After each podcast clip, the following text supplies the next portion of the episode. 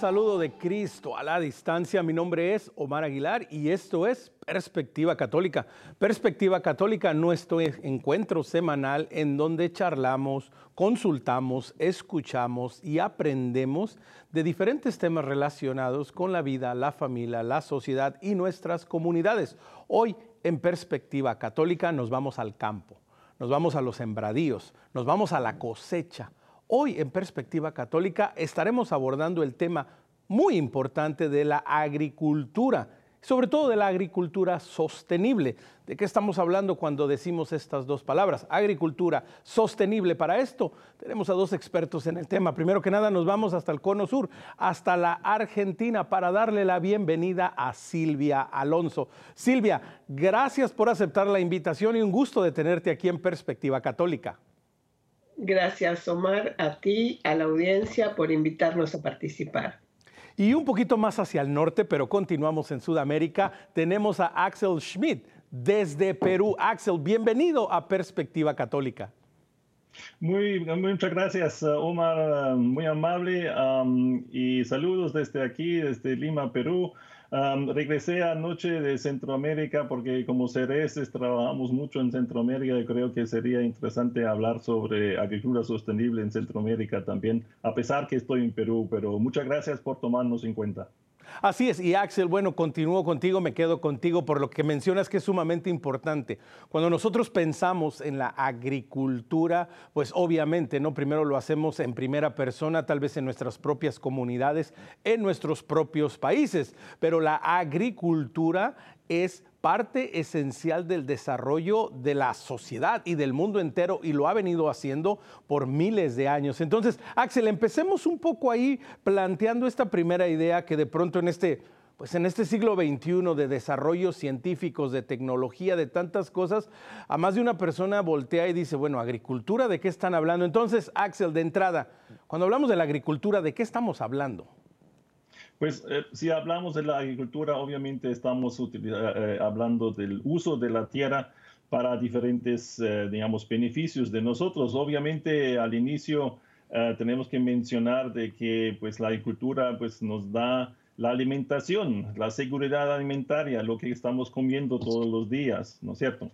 al otro lado, pues obviamente la agricultura también es importante cuando estamos hablando de, del agua, ah, porque pues eh, más y más vemos de que las áreas agrícolas no solamente consumen agua, pero también están haciendo pues una función ecológica para producir agua para los eh, que viven en las ciudades, en los pueblos, el agua potable, etcétera, pues, y tiene mucho más eh, funciones también.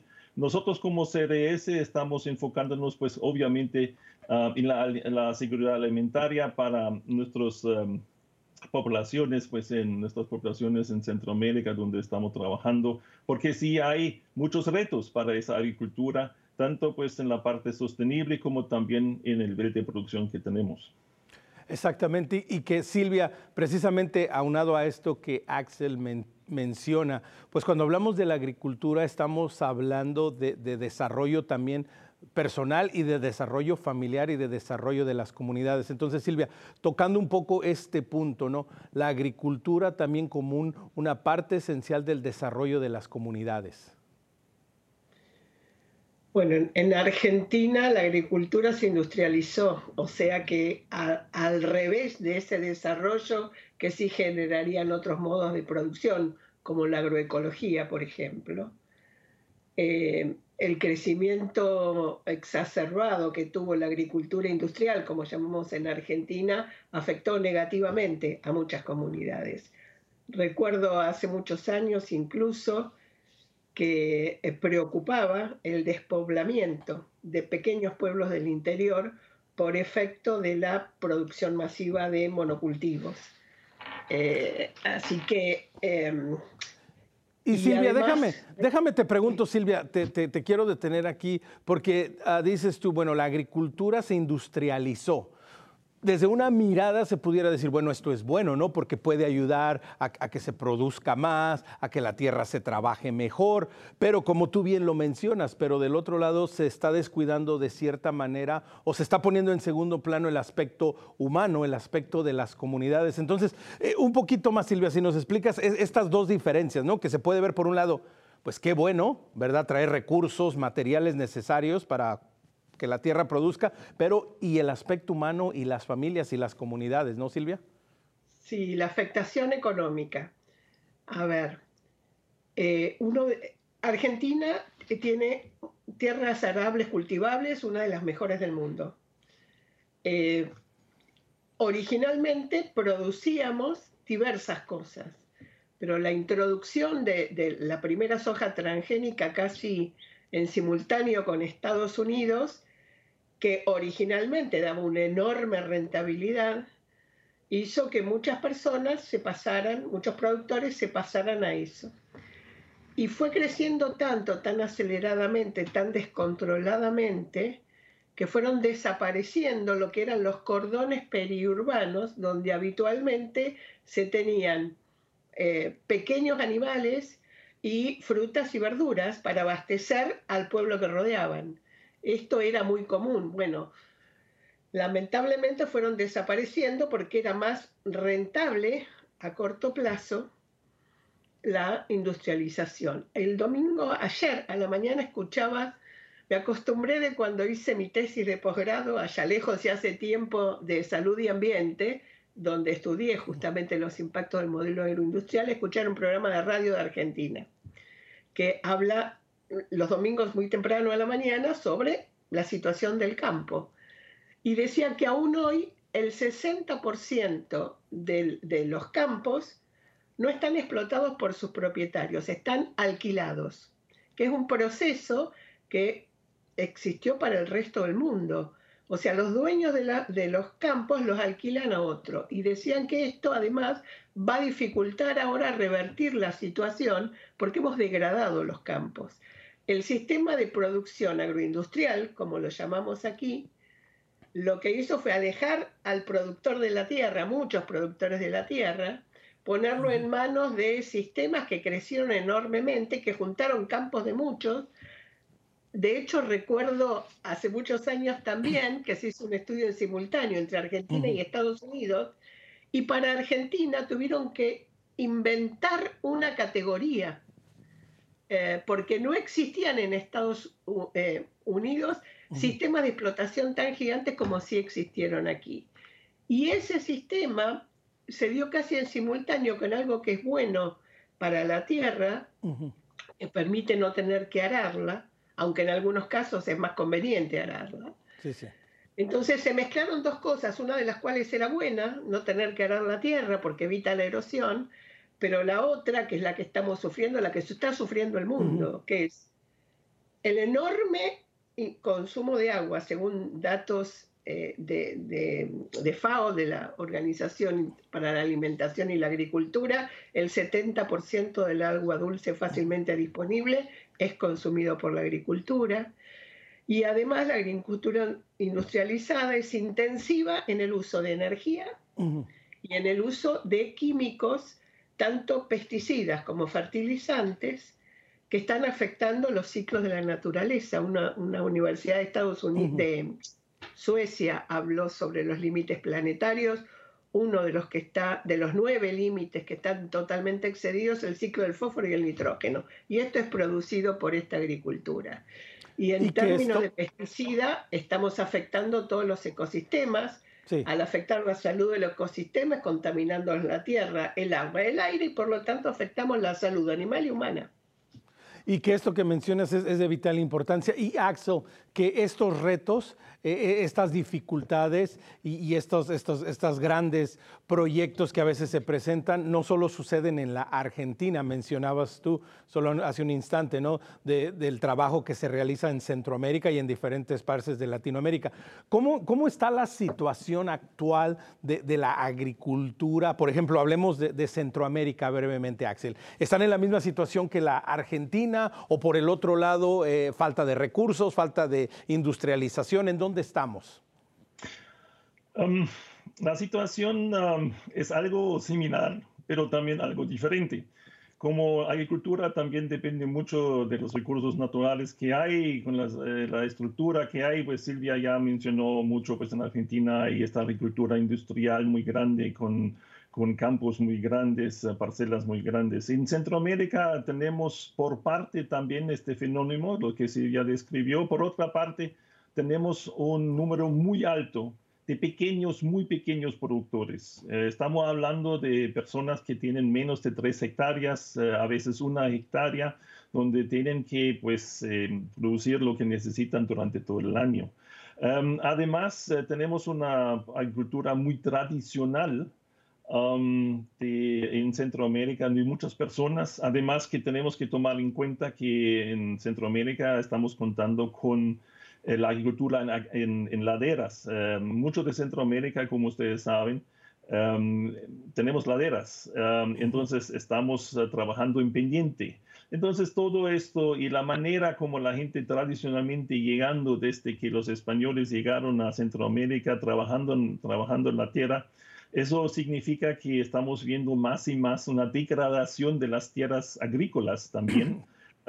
y esto pues aumenta hasta 75% de las áreas que tenemos en Centroamérica son afectados por degradación, más que todo erosión por lo de laderas, como mencioné, pero al otro lado también, pues y Silvia lo mencionaba antes también, es que el mal uso de los fertilizantes. Ah, de no pues fertilizar adecuadamente, no en el, en el momento adecuado, pues eh, la, la, em, el uso eh, de, de, pesticidas, ah, de otros agroquímicos, pues sin tener realmente pues eh, un, un em, digamos, un plan adecuado para el cultivo. También el, digamos, eh, el mercado para esos pequeños productores, los productores no son conectados al, mercado, son más de subsistencia. Entonces, esto genera pues un montón de degradación y también de este, pues, eh, muchos años, muchas décadas, ya cientos de años, pues tenemos el problema de la deforestación.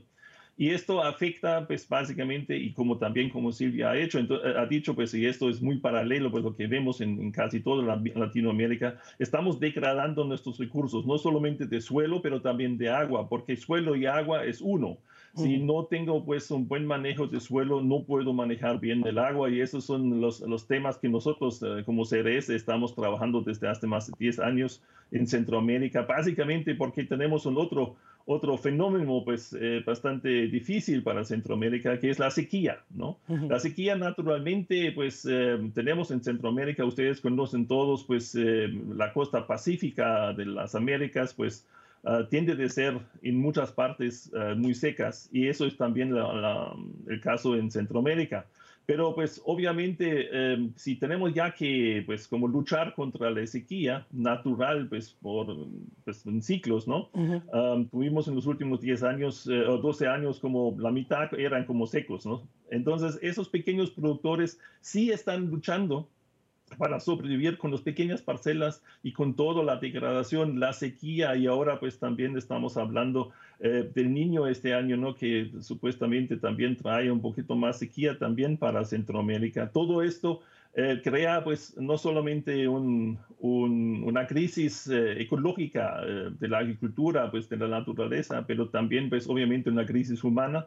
Y obviamente ustedes saben de que todos estos hechos pues nos causan también muchos problemas por la migración, porque la gente buscando una mejor eh, manera de vivir, están buscando entonces otros lados. Y ustedes conocen las, las, eh, pues, las caravanas y todo, pues la migración desde Centroamérica. Entonces, tiene que ver pues con este, lo que Silvia también eh, ha dicho, ¿no? Pues la, agricultura, ¿qué puede ofrecer la agricultura más que todo para los jóvenes? Y estamos enfrentando una crisis ecológica. Y que Axel, ah, y, Silvia, quiero, quiero pasar contigo porque lo que menciona Axel es muy importante.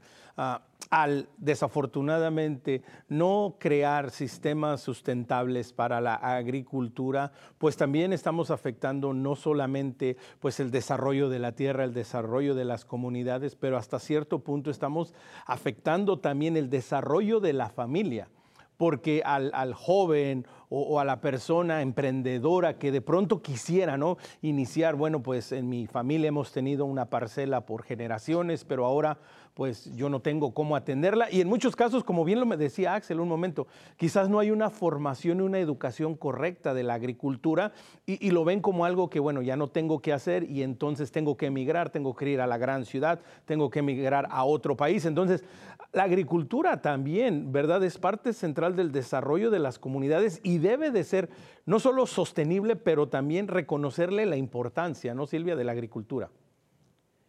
Sí, lo que pasa es que cuando hablamos de agricultura tenemos que separar. Eh, para dar datos de Argentina, no en el último censo, que la verdad no me fijé cuál fue eh, el número, pero ya en el censo anterior, Argentina se caracterizaba por la enorme urbanización. Teníamos el 92% de nuestra población siendo un país tan grande como es el nuestro, para la gente que no tiene idea, a ver, España completa entra en la provincia de Buenos Aires, que es una de más de 20 provincias. Eh, o sea, tenemos un territorio muy, muy extenso. El 92% vivía en ciudades. Tenemos aproximadamente el 30% de la población viviendo en el AMBA, lo que llamamos. O sea que el desarrollo que produjo la introducción de los transgénicos, la agricultura industrializada de monocultivo fue negativo, no positivo. Y estamos como si fuera atados de manos, porque Argentina, a ver, había un presidente argentino que dijo la única verdad es la realidad. Tenemos 50% de pobreza y 10% de indigencia. Indigencia para nosotros es no alcanza para comer. Entonces, ¿cómo podemos decir que exportamos alimentos para el mundo cuando tenemos la mitad de nuestra población pobre y el 10% que sufre hambre. Este sistema no alimenta ni siquiera a su propia población. Por eso yo siempre alerto a fijarnos en la ciencia y no en el marketing. Eh, en Argentina, eh, este sistema produjo más pobreza, más despoblación, más desigualdades, desigualdades de acceso a un montón de cosas, como decía, pequeños pueblos del interior han desaparecido, la gente tiene que emigrar y viven en Buenos Aires, en, alrededor del Gran Buenos Aires, alrededor del, del, Gran Santa Fe y del Gran Córdoba, las principales ciudades de Argentina, digo el número de habitantes, en condiciones infrahumanas, porque tuvieron que irse de su pueblo. Distinto es alguien que tiene que de su pueblo mandar a su hijo a estudiar a otro lado porque a lo mejor el campito pequeñito no da. Y eso es otro problema. Este sistema produjo una enorme concentración.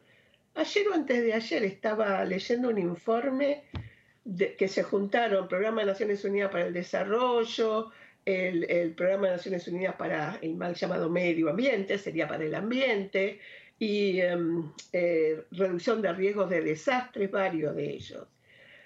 Eh, este sistema tiene que cambiar, tiene que hacerse más biodiverso, porque además hay otro problema. No solo expulsó gente, sino que el mundo se está alimentando mal. Necesitamos, hay un estudio hecho ya hace unos años por un investigador de Estados Unidos con otras universidades que estudió todos los principales cultivos del mundo, trigo, arroz, maíz, soja, etcétera. Y para él es un riesgo de salud pública. ¿Por qué? Porque elegimos los cultivos por su rendimiento, no por su calidad nutricional. Cuanto más grande y más pesado, parece ser que menos nutritivo. Entonces, este sistema no es bueno para nadie. Estamos destruyendo el ambiente, estamos afectando la salud de la gente. Hay una Universidad de La Plata, que es la capital de la provincia de Buenos Aires, muy cerca de la ciudad de Buenos Aires, que cuenta con, laboratorios de análisis muy eh, precisos. Y nosotros hemos medido glifosato, que es el principio activo de un, del primer, eh, digamos, directamente relacionado con el primer cultivo transgénico, que era la soja resistente al Roundup, Roundup Ready, para, eh, digamos, es lo único que sobrevive cuando la, que sobrevivía cuando la rociaban con este pesticida, herbicida, eh, para ser preciso. Bueno, Argentina tiene lluvia en La Plata, en la ciudad de La Plata, cuando llueve, llueve con glifosato. Los ríos, nuestros ríos están contaminados y ojalá fuera solo glifosato. Menciono ese porque es el herbicida más usado en el mundo, que ya se está viendo. Bueno, como se vio en Estados Unidos, Bayer, que compró Monsanto, está diciendo que va a retirar la venta de ese producto de Estados Unidos porque llevan perdidos en distintas instancias miles, miles de juicios por un cáncer directamente relacionado con el glifosato. Entonces, este sistema es insustentable por sí mismo, porque además lo usamos tan alevosamente, como decía antes Alex, eh, muchas veces vendemos libremente un producto, pero el usuario final no conoce los riesgos de ese producto. Encima los etiquetamos con etiquetas verdes rojas y amarillas. Y se cree que cuando es verde es porque eso no hace nada. Entonces estamos enfermando primero que nada al agricultor y su familia, pero después al resto de la humanidad. Hay un estudio de Estados Unidos que menciona el crecimiento de montones de enfermedades, de montones de cánceres, de montones de enfermedades provocadas por disrupción endocrina, por la alteración de las hormonas de nuestro cuerpo, que son como el sistema de comunicaciones de nuestro organismo. Lo que somos, lo que sentimos, lo que pensamos depende de eso, que están creciendo paralelamente al crecimiento del uso del glifosato. Y parece ser, Axel, escuchando a, Silvia, ¿no? que estamos en un punto en donde... Ah, es, la única manera de hacer agricultura con, todas estas consecuencias secundarias, con toda esta manera. Tú mismo, Axel, nos acaba de decir uno de los grandes retos, por ejemplo, e, e, en, Centroamérica es el sobretrabajo de la tierra, que, falta una, una, mejor planeación, una mejor organización, una mejor educación. Entonces, Axel, vemos que hay como dos puntos, ¿no? Que al final se busca lo mismo. ¿Cómo creamos verdaderos sistemas sustentables que en primer lugar nos sirvan, produzcan, no vayan en contra, no, no afecten a las personas, pero que a la misma vez sigan cuidando la tierra. Un reto bastante grande, ¿no, Axel?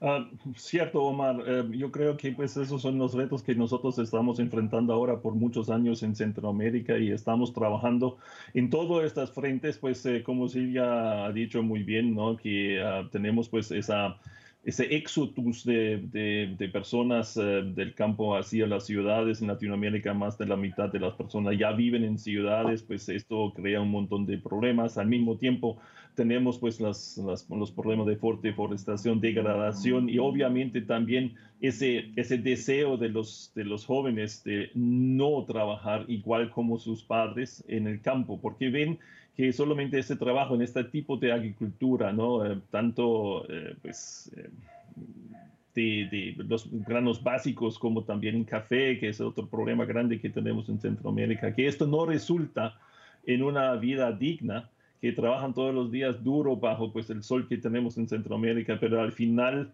no lo ven como una um, alternativa viable. Entonces, pues la migración pues está obviamente pues en, en el papel que están viendo y sabemos como CRS en los estudios que estamos haciendo con los jóvenes que más de la mitad de los jóvenes pues que, que estamos preguntando pues cuál es, como, dónde ven su futuro.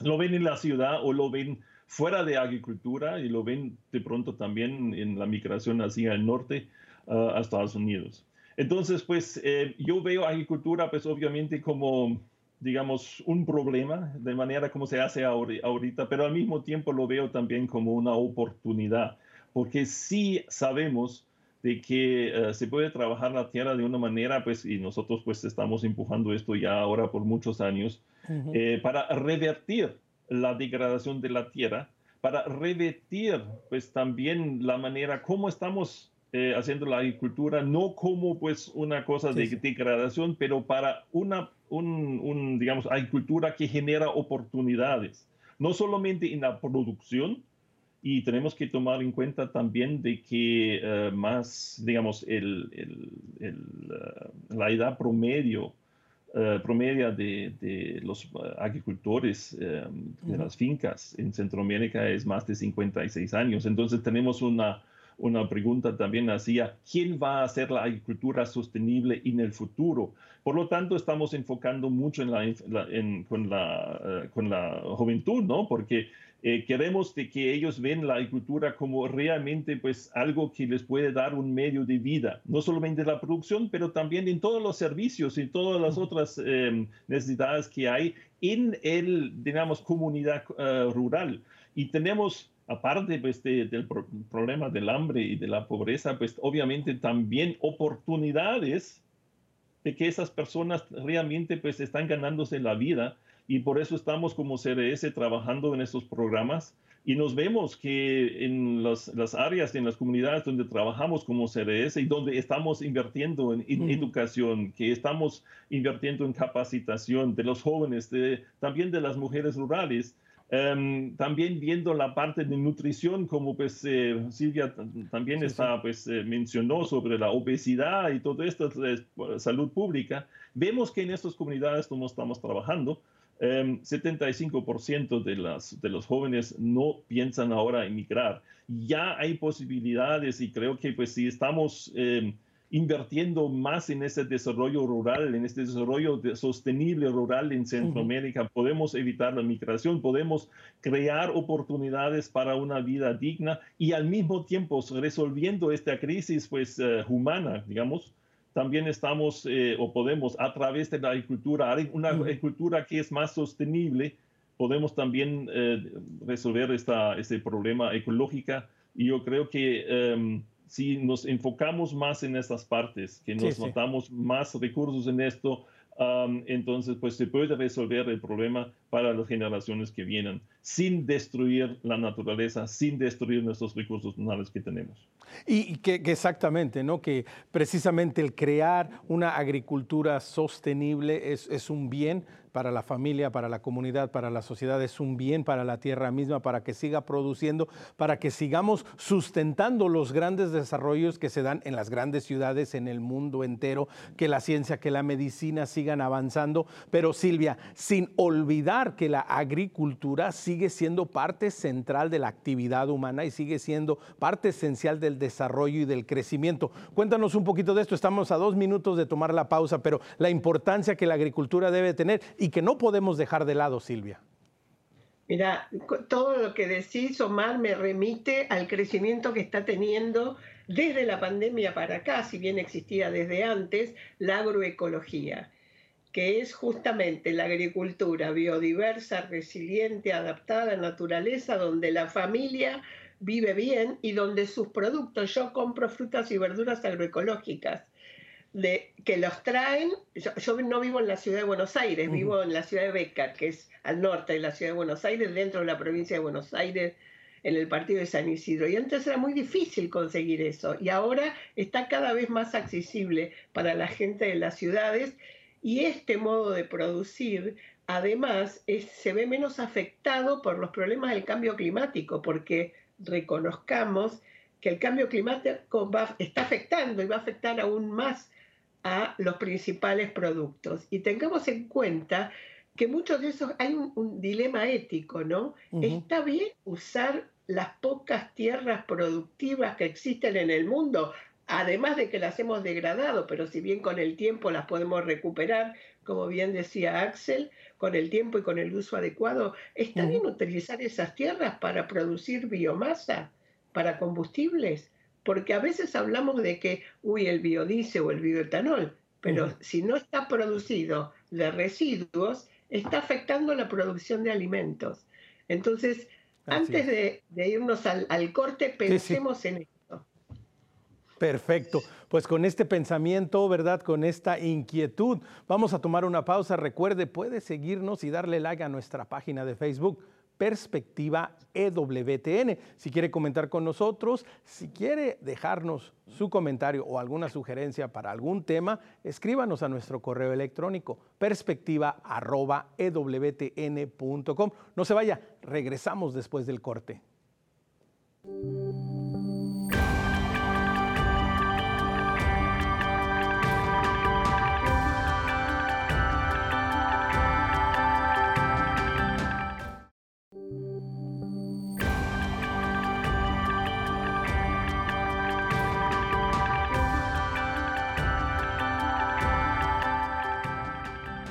Hola, ¿qué tal? Continuamos en Perspectiva Católica. Hoy estamos hablando de la agricultura, de la agricultura sostenible, porque es importante, porque es necesario y porque todos podemos jugar un rol, un papel para seguir desarrollando la agricultura y que la agricultura siga siendo parte importante del desarrollo de nuestras comunidades, de nuestras familias y de nuestros países.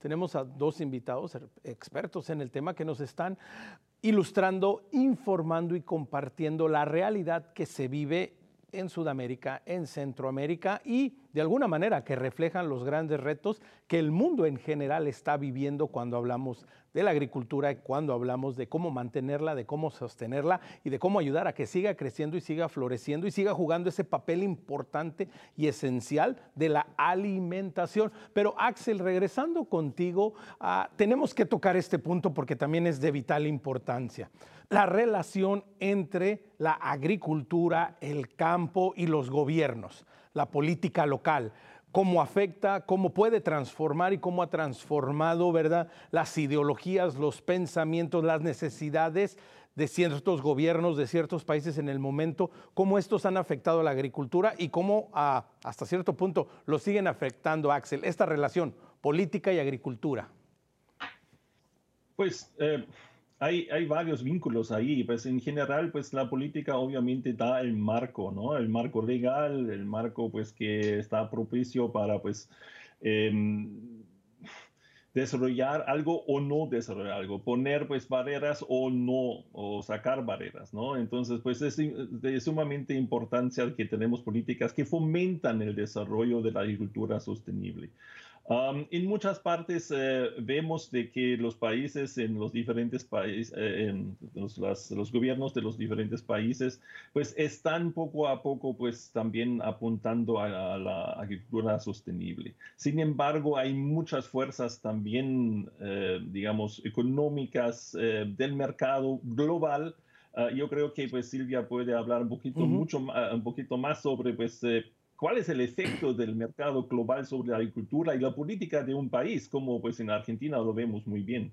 Al otro lado, pues eh, obviamente la política no solamente de agricultura, no solamente estamos pues viendo, pero también necesitamos también ver todos los marcos eh, regulatorios también o las políticas de educación, por ejemplo. ¿no?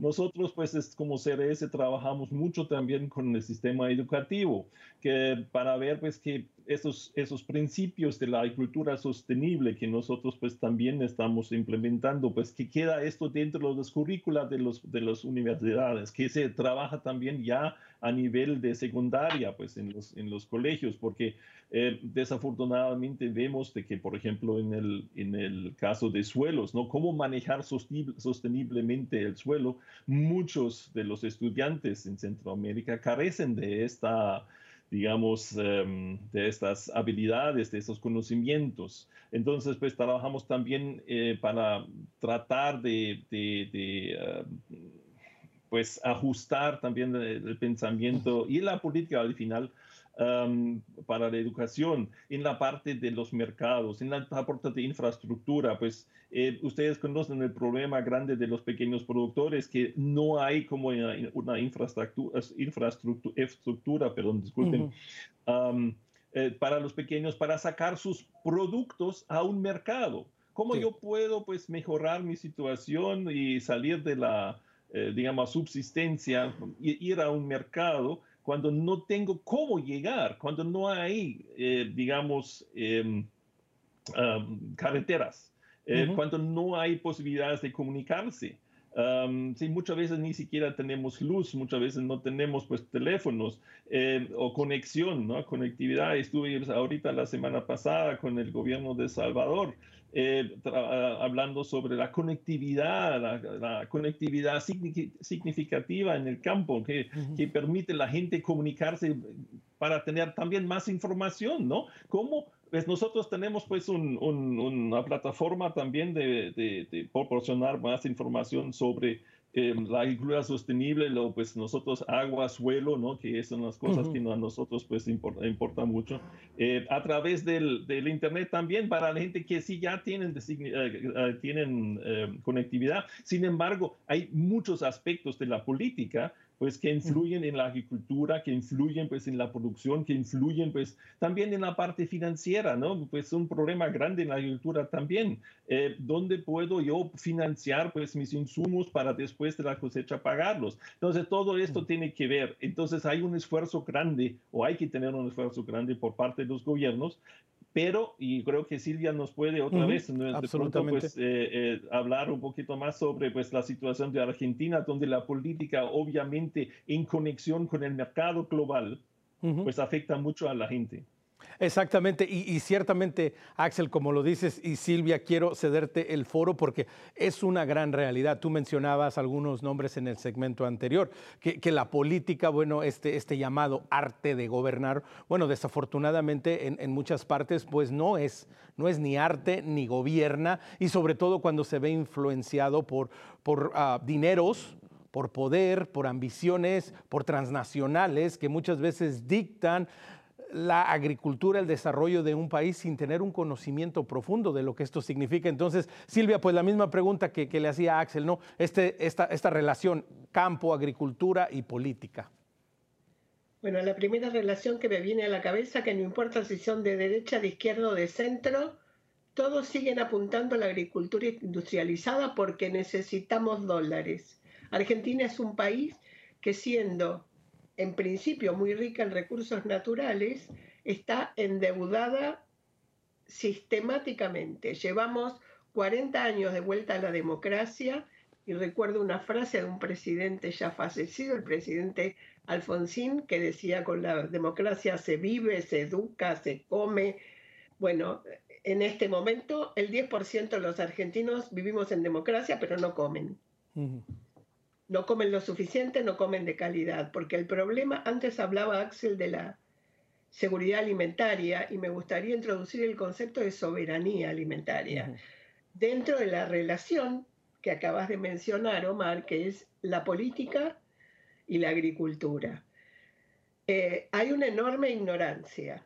De, eh, el poder de las transnacionales en la propaganda es brutal y cosas como, por ejemplo, en Estados Unidos, el Departamento de Agricultura de Estados Unidos lleva con una organización de productos orgánicos, trabajando más de 15 años en distintos ecosistemas, y a la larga los resultados son mejores para la agricultura no transgénica, digamos, no industrializada, en menos emisiones de gases de efecto invernadero, productos más nutritivos, mejor calidad del suelo, más materia orgánica en el suelo, eh, más rentabilidad de los productores, que es la otra gran cosa. La rentabilidad del pequeño productor en Argentina se la lleva las transnacionales, no queda en el lugar, porque tenemos gran parte de los alimentos del, del mundo producidos por agricultura, de agricultura familiar que apenas da para subsistencia.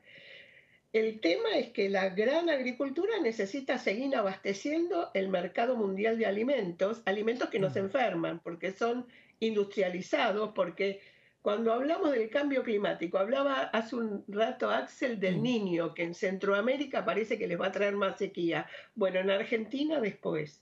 Tenemos, vivimos tres años de sequía, ahora em, estamos teniendo unas tormentas Hace pocos días tuvimos ciudad, la ciudad de La Plata, que les citaba antes, inundada por exceso de lluvia después de tres años de sequía. Y esa es otra cosa que yo encuentro muy difícil, primero porque veo que nuestros políticos apenas hablan de la cuestión ambiental en general, donde la agricultura tiene una enorme importancia, porque está produciendo, por ejemplo, la deforestación a la que se refería Axel. Deforestación que afecta a toda la humanidad. Lo que está pasando con el Amazonas. Digamos, la agricultura argentina, para darles un ejemplo, depende del Amazonas. Y nosotros, mi percepción, habla una señora mayor de 70 años, es, no podemos confiar en que nuestros gobiernos van a decir lo mejor para nosotros. Nuestros políticos deciden lo que creen que es mejor para ellos. Entonces, la democracia, las democracias en general, están demasiado influidas por el lobby de los poderosos, muy poco influidas por el lobby, porque no lo pueden dar, de, aquellos que los votan. Eh, y estamos todos, los problemas son tan complejos. Nos estamos enfrentando con diversas crisis mundiales. El Papa Francisco dice en la encíclica Laudato Si, no hay dos crisis separadas, una social y otra ambiental, sino una sola y compleja crisis socioambiental. Son múltiples crisis que todo está conectado, dice en la encíclica, si no aprendemos a darnos cuenta que cada uno de nosotros tiene un poquito del conocimiento y que junto con otros tenemos que tratar de buscar lo que es mejor para cada lugar, la verdad yo no creo que nuestros políticos vayan a resolver el problema. No lo creo. Y, Silvia, y Silvia déjame, y déjame, eh, te interrumpo para, para preguntarte y aunar un poco más en esto que, que tú estás mencionando y que es de vital importancia y que para nosotros como personas de fe, como personas que creemos en Jesucristo, que seguimos el Evangelio, que tratamos de vivir, amarás a Dios sobre todas las cosas y al prójimo como a ti mismo, ¿no? que tomamos esta máxima como, como un estilo de vida y esto incluye nuestra realidad actual, nuestro momento actual. Y tú bien lo dices, yo no creo que, que los políticos lo vayan a resolver. Para, para las personas que se encuentran en estas situaciones, para los agricultores, para las comunidades, ¿qué, podemos hacer? ¿Cuáles serían aquellos primeros pasos en de decir, bueno, no podemos confiar en la, en la casta política, no podemos confiar en aquellos que hemos elegido para que nos gobiernen, porque al final, bueno, hacen todo menos, menos gobernar. ¿Cuáles son algunas de estas medidas que podemos ir tomando, estas acciones como ya más concretas de decir, ok, pues es un camino duro, un camino largo por delante, pero tenemos que comenzar en A, B y C. ¿Qué, compartirías tú? ¿Qué les dirías, Silvia? Número uno, eh, no actúen solos, porque somos muy débiles separados. Entonces, actuemos en comunidad. Seguramente ese agricultor va a tener otro al lado que necesita, sufre las mismas, los mismas, las mismas cosas. Entonces, no nos dejemos engañar, unámonos aprendamos. Eh, por ejemplo, tenemos un animador, bueno, hagan otra eh, parte del ABC. Certifiquen como animadores Laudato Si. El, movimiento Laudato Si, al que también pertenezco, hace todos los años, seguramente eh, a principio del año que viene haremos la promoción, el curso animador Laudato Si. Ya eso los ayuda a entrar en una comunidad donde estamos todos unidos, trabajando por el, cuidado de nuestra casa común, como dice la encíclica. Entonces, primera recomendación es, aseguro, fíjese en las experiencias ya hechas en otros lados. Hay muchas y diferentes. Eh, el Papa siempre habla del poliedro, de que tenemos que estar unidos en la diversidad. Es imposible pensar todos igual, pero seguro podemos lograr un consenso.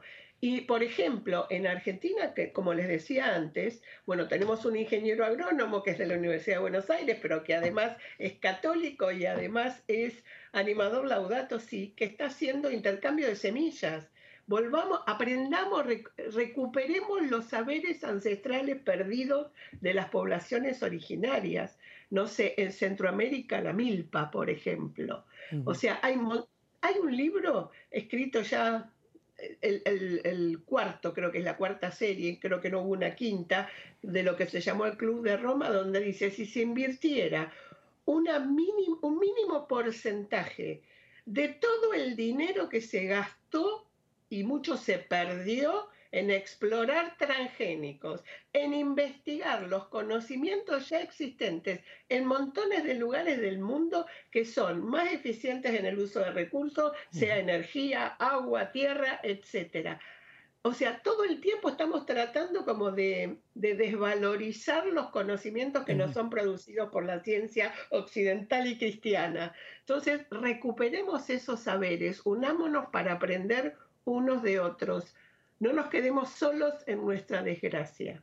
Y que, y que lo que mis recomendaciones. Y, que son unas buenas recomendaciones, Axel, y, que precisamente Dios le ha dado la sabiduría al hombre, le ha dado el entendimiento, le ha dado el uso de la razón para precisamente hablando de manera particular en la agricultura, para ir aprendiendo, ir observando y con sabiduría ir desarrollando la agricultura que nos ha sostenido a lo largo de milenios.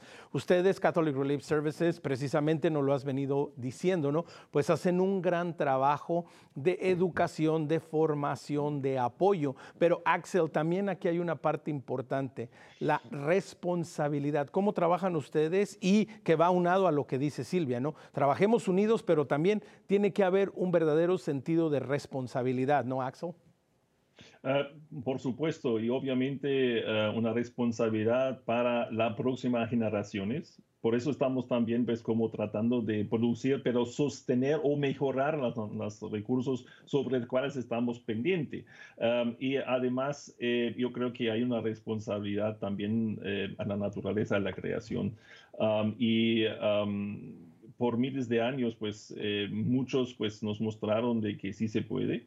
Otros nos mostraron que no se puede. Creo que la sabiduría es de analizar bien um, qué funciona muy bien, qué no, dónde hay los peligros. Y yo creo que también pues, en el trabajo que estamos haciendo con grupos de productores en Centroamérica, para, eh, es que no llegamos eh, como CRS diciendo, no, no, tienes que hacerlo así, así, así, así. Ah, creo que pues el, el, proceso que estamos ah, haciendo es tomando en, en, en, cuenta también el ser humano, pues eh, respetando también sus sabidurías y metiéndonos juntos en grupos para buscar esa respuesta. ¿Cómo podemos responsablemente trabajar la tierra? para que nosotros ahorita, en este momento, nos podemos, podemos aprovechar ah, de la tierra, pero al mismo tiempo preservarla para que nuestras generaciones que vienen todavía pues, también encuentran la misma situación y pueden sostenerse sobre esta tierra. Entonces, pues eh, por eso estamos trabajando para revertir la degradación, para pues aumentar también la disponibilidad de agua, porque pues eh, el problema en Centroamérica no es general que no hay agua.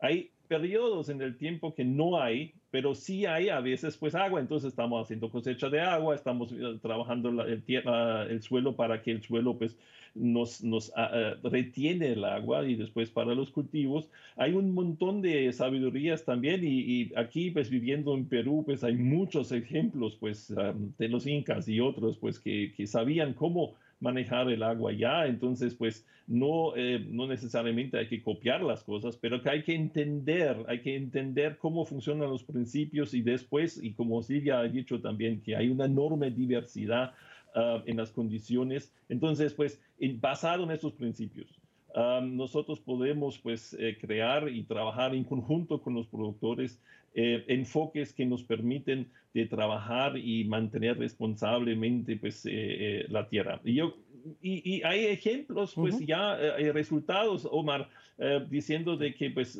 aplicando esto para muchos años y, quiero pues un ejemplo que, que siempre pues estoy mencionando de 2018. En 2018 tuvimos eh, una sequía severa em, en julio, agosto en Centroamérica, más de 40 días de sequía. y hemos visto que la gente que trabajaron pues, eh, en los grupos de nosotros como CRS y del programa de agua y suelo para la agricultura en Centroamérica, estas personas sí cosecharon cosecharon y, pues no cayeron pues en la inseguridad alimentaria, mientras que los tradicionalistas o digamos los que están eh, trabajando pues eh, de, de, otra manera pues perdieron sus cosechas. Entonces yo creo que esto es un buen ejemplo, cómo pues trabajando responsablemente el suelo y el agua en la agricultura, eh, tratando de, unirnos y, trabajar juntos en esta dirección, puede resultar en, digamos, mejoras. También vemos pues con los datos que tenemos de nuestros más de 3.000 fincas que estamos trabajando, eh, que la gente ganó más de 700 dólares más que anteriormente. Eso significa, eso es más de medio año de salario de un obrero pues, en la agricultura en Centroamérica. Entonces, pues sí hay esperanza, sí hay maneras de hacerlo. Entonces, yo creo que estos ejemplos nos muestran de que sí hay un camino adelante, que podemos pues como, como Silvia y también el Papa Francisco pues mencionó, pues que podemos resolver el problema social al mismo tiempo que el problema eh, ecológico, porque es uno, ¿sí? Y entonces, pues necesitamos pues tomar esto en cuenta y se puede, hay caminos adelante. No quiero dejar a ustedes pues con la impresión de que, que estamos pues solo en problemas en la agricultura. Yo creo que hay soluciones y con buena fe y con pues respetando pues eh, digamos la naturaleza y, y también respetando la gente. Yo creo que pues estamos aquí hablando pues de personas pues que tomamos que tomar pues en cuenta que son personas que toman sus decisiones y, y uno no puede llegar diciendo tienes que cambiar todo. Eh, yo creo que hay que hacer un proceso de, de, bueno, de llegar a la sabiduría, de llegar al, a la decisión de que cómo se puede hacer esto mejor, porque la gente siente también los problemas. Eh, ellos pues de pronto no pueden articularlos, pero sí sienten el problema y, en conjunto con CRS, pues por lo menos pues nosotros hemos visto de que hay caminos adelante y hay posibilidad, hay esperanza. Y por eso es tan importante y de, entrada quiero una vez más enfatizar nuestro agradecimiento a Silvia, a Axel, de venir y compartir y poner este tema en la mesa, porque precisamente como Axel lo menciona Silvia, pues no es que no haya soluciones, no es que todo es un panorama negro y turbio sin ninguna esperanza. También es como tú lo decías, no parte del plan este más o menos que presentábamos, ¿verdad? Pues número uno, no estamos solos. Siempre hay alguien que está trabajando y siempre hay alguien que está dispuesto a colaborarnos. Entonces, Silvia, también esta parte esencial, ¿no? Ah, de la, desde mediados de los noventas, la iglesia, y no solo desde mediados de los noventas, pero a lo largo de la historia, la iglesia siempre ha hablado a favor del necesitado, a favor del pobre, a favor de aquel que necesite el apoyo. El Consejo de Paz y Justicia sacaba ah, hablando acerca de la reforma agraria, de lo que fue y de lo que no fue, de lo que puede ser y de lo que no llegó a ser. Y en todo esto, Silvia, siempre, ¿verdad? El componente más importante, la dignidad de la persona y reconocer, Silvia, que no es una labor aislada y que como dices, lo vemos, a todos nos afecta y depende de todos nosotros, ¿no, Silvia? Absolutamente. Lo cierto es que, como decía bien eh, Axel, no es lo mismo hablar sentada en mi escritorio de la provincia de Buenos Aires que estar en, un pueblito de la cordillera eh, sin infraestructura, sin carretera, sin teléfono. Entonces, eh, por eso es imprescindible unirse con otros, aprender de otros y reconstruir comunidad, porque necesitamos esto eh, para poder salir adelante. Hay soluciones, no nos dejemos, una frase que salía de la época de la colonización, no nos dejemos engañar con espejitos de colores. Eh, tenemos que profundizar. Hay un, todo el tiempo me viene un viejo dibujito que creo que lo usó también en la película La verdad incómoda Al Gore, que es la ranita. Nos pusieron en una ranita, sabes que si las metes de golpe en, un, en una olla de agua caliente, salta y se salva. Pero si la metes en una olla de agua fría, le vas levantando el fuego, arriba del fuego, le vas levantando el fueguito, termina hervida. Al principio se siente muy cómoda, pero terminar vida. Entonces, estemos atentos, vamos a tener que hacer sacrificios, no es fácil, no es soplar y hacer botellas, como decimos acá, va a requerir trabajo. ayer, el sábado, hacía una presentación y usaba una frase de Alvin Toffler como que los analfabetos de este siglo no serán los que no sepan leer y escribir, sino aquellos que no sepan aprender, desaprender y volver a aprender. Bueno, esto lo tenemos que hacer en comunidad. Sí, definitivo, es un, es un esfuerzo, es un trabajo, es una obra que nos va a requerir a todos colaborar. Y de pronto, Axel, últimas palabras, estamos a, dos minutos del final, pero también la responsabilidad que tenemos aquellos que no estamos en el campo, aquellos que vivimos en las grandes ciudades, aquellos que de pronto, pues la única vez que pensamos en la agricultura es en el supermercado, cuando voy a agarrar la, la fruta o las verduras, pero también el rol y el papel que podemos jugar en esto que mencionaba Silvia tener un sentido de comunidad y descubrir que de pronto, si algo no hemos hecho bien, pues tenemos que cambiar y todos tenemos un rol que jugar. El rol también brevemente, Axel, de, de los que vivimos en las grandes ciudades.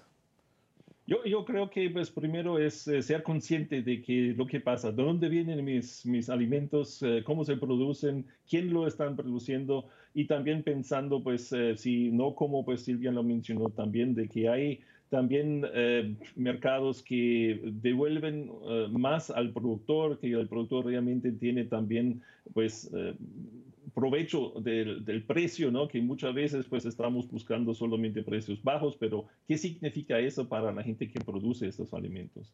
Al otro lado, creo que también necesitamos ser solidarios con las personas que no tienen suficiente para comer. Yo, nosotros como CDS, pues es obviamente pues un brazo de la iglesia, pues que, que, que quiere pues asegurar de que todo el mundo pues tiene acceso y una vida, acceso a la alimentación y una vida digna. Nosotros vamos pues ahí en estos, a estos lados donde nadie quiere ir, están los más vulnerables, esas son las personas con cuales estamos trabajando.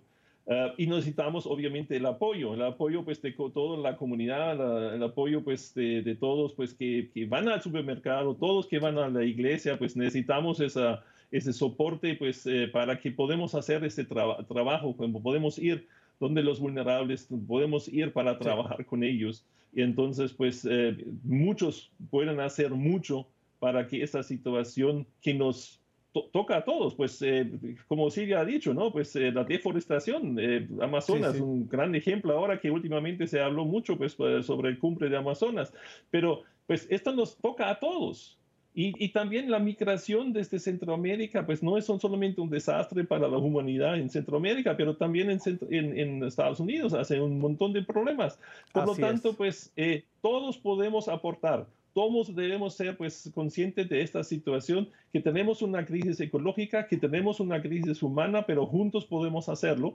Y Así CRS, pues, y obviamente esta, perdón. No, podemos continuar por horas. por el tema y por lo tanto pues hablo mucho, pues pero... No, quiero agradecerles a ambos. tenemos que continuar esta plática, pero quiero quedarme con esta frase que Axel acaba de decir. Muchos pueden hacer muchos, pero yo estoy seguro que todos podemos hacer algo. Y ese es el gran reto para sostener la agricultura, para respetar la dignidad de cada ser humano y valorar sus dones y talentos que les ha dado. Recuerde, Perspectiva EWTN en Facebook, nuestro correo electrónico perspectiva ewtn.com. Será hasta la próxima y recuerde que nuestra perspectiva siempre sea el amor.